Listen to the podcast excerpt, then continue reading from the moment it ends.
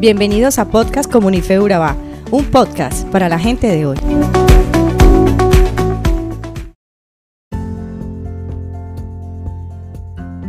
Hola comunidad de fe. Es para mí un gusto compartir la palabra del Señor contigo y hoy iniciamos el estudio de otro emocionante libro de la Biblia, Malaquías. La autoría de este libro es atribuida al mismo Malaquías, cuyo nombre significa mi mensajero. Fue escrito entre el año 440 y 400 a.C. Es el último libro de una larga sucesión de profetas que predijeron la venida del Mesías, donde podemos ver que a través de los siglos Dios comunicó de manera insistente la futura venida del Salvador. Por medio del profeta Malaquías, Dios reprende a los israelitas por su desobediencia, especialmente a los sacerdotes quienes se habían alejado del Señor. Los sacerdotes no estaban tratando con respeto los sacrificios que debían hacer a Dios. Estaban sacrificando animales defectuosos aun cuando la ley decía que eran sin defecto. La gente no estaba diezmando como debía hacerlo y los hombres de Judá eran desleales con las esposas de su juventud y se preguntaban por qué Dios no aceptaba sus sacrificios. La profecía de Malaquías está diseñada como un llamado a romper la barrera de la incredulidad, el desengaño y el desaliento del pueblo de Israel. Dios muestra su constante amor a pesar del pecado, letargo y adormecimiento espiritual de Israel.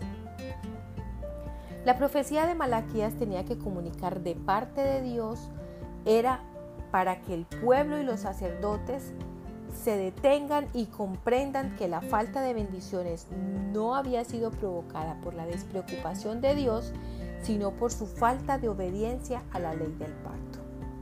En definitiva, este último libro del Antiguo Testamento concluirá con una dramática profecía de la venida del Mesías y de Juan el Bautista.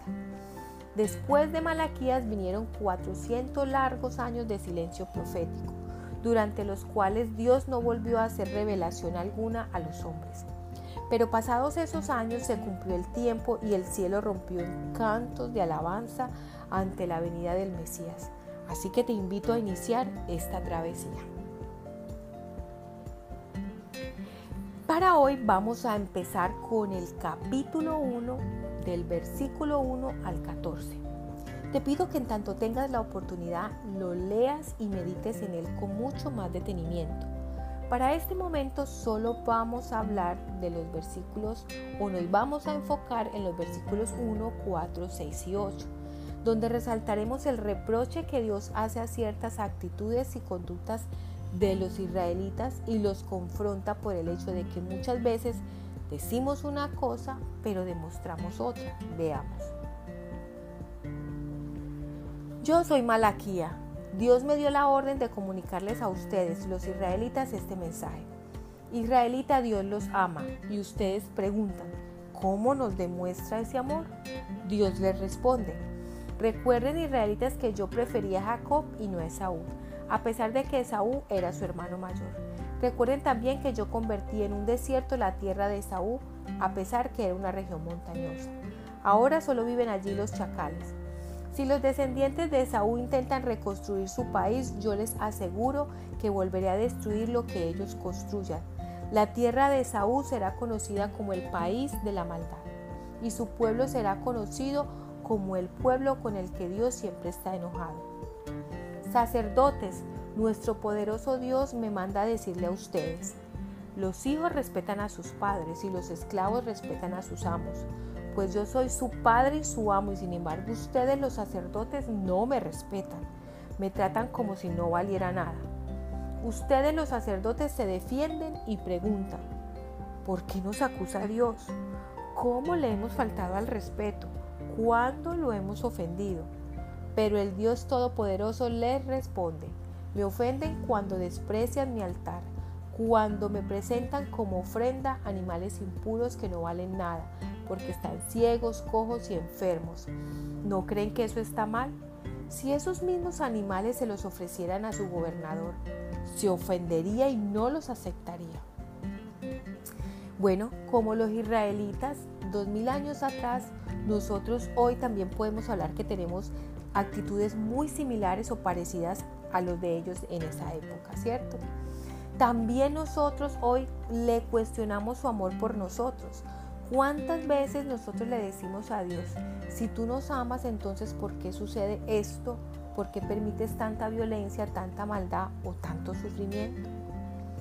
Luchamos en nuestras fuerzas y desafiamos el poder de Dios. Muchas veces hacemos planes sin contar con la aprobación de Dios. Hablamos de nuestros planes o proyectos futuros como si solo dependiera de nuestra capacidad y no de la voluntad de Jesucristo. No honramos a Jehová como nuestro Padre y no le tememos. Lo deshonramos cuando no guardamos sus mandamientos y nos olvidamos de su palabra. Y el problema es que hoy en día creemos mucho en Jesucristo, pero no le tememos. Creemos solo en su gran amor y no entendemos que Él también nos corrige. No honramos el altar del Señor. Las cosas consagradas a Dios no las debemos idolatrar, pero sí las debemos tratar con respeto. No le damos lo mejor de nosotros. Pregúntate, ¿le das lo mejor de ti a Dios? Tu tiempo. Cuando te congregas, ¿le das lo mejor del tiempo que dispones o vas de afán? ¿Eres de los que llegan de último y salen de primero? Sacas el tiempo suficiente para hacer las cosas que Él te ha mandado o siempre tienes cosas más importantes que hacer. Cuando te diriges a Él en oración, buscas un lugar apropiado, libre de toda interrupción. Para darle lo mejor en oración, apagas el televisor, el celular o cualquier otra cosa que se convierta en un estorbo en tu comunicación con Dios. Cuando tienes un problema o una dificultad, es a Él a quien primero recurres o recurres primero a tu mejor amigo o tu consejero.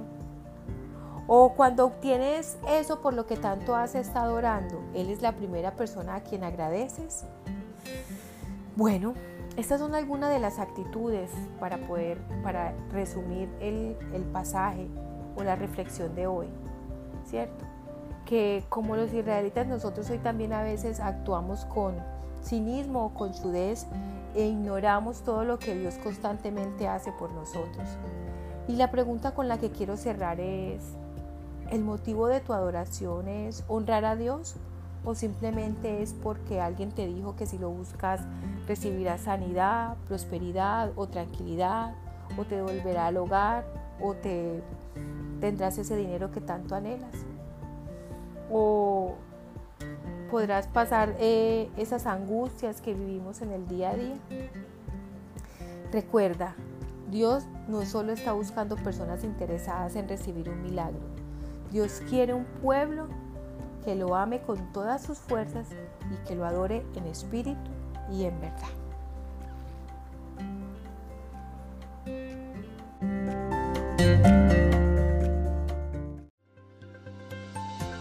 Somos Comunife Urabá, un lugar para la gente de hoy. Síguenos en redes sociales como Comunife Urabá y en la web www.comunifeurabá.com. Allí encontrarás todo un contenido digital reservado de parte de Dios para ti. Nuestras reuniones miércoles 7 y 30 pm, toda una experiencia de oración y domingos 9 y 30 am destacamos la importancia de Dios en nuestra vida al compartir en familia. Te esperamos.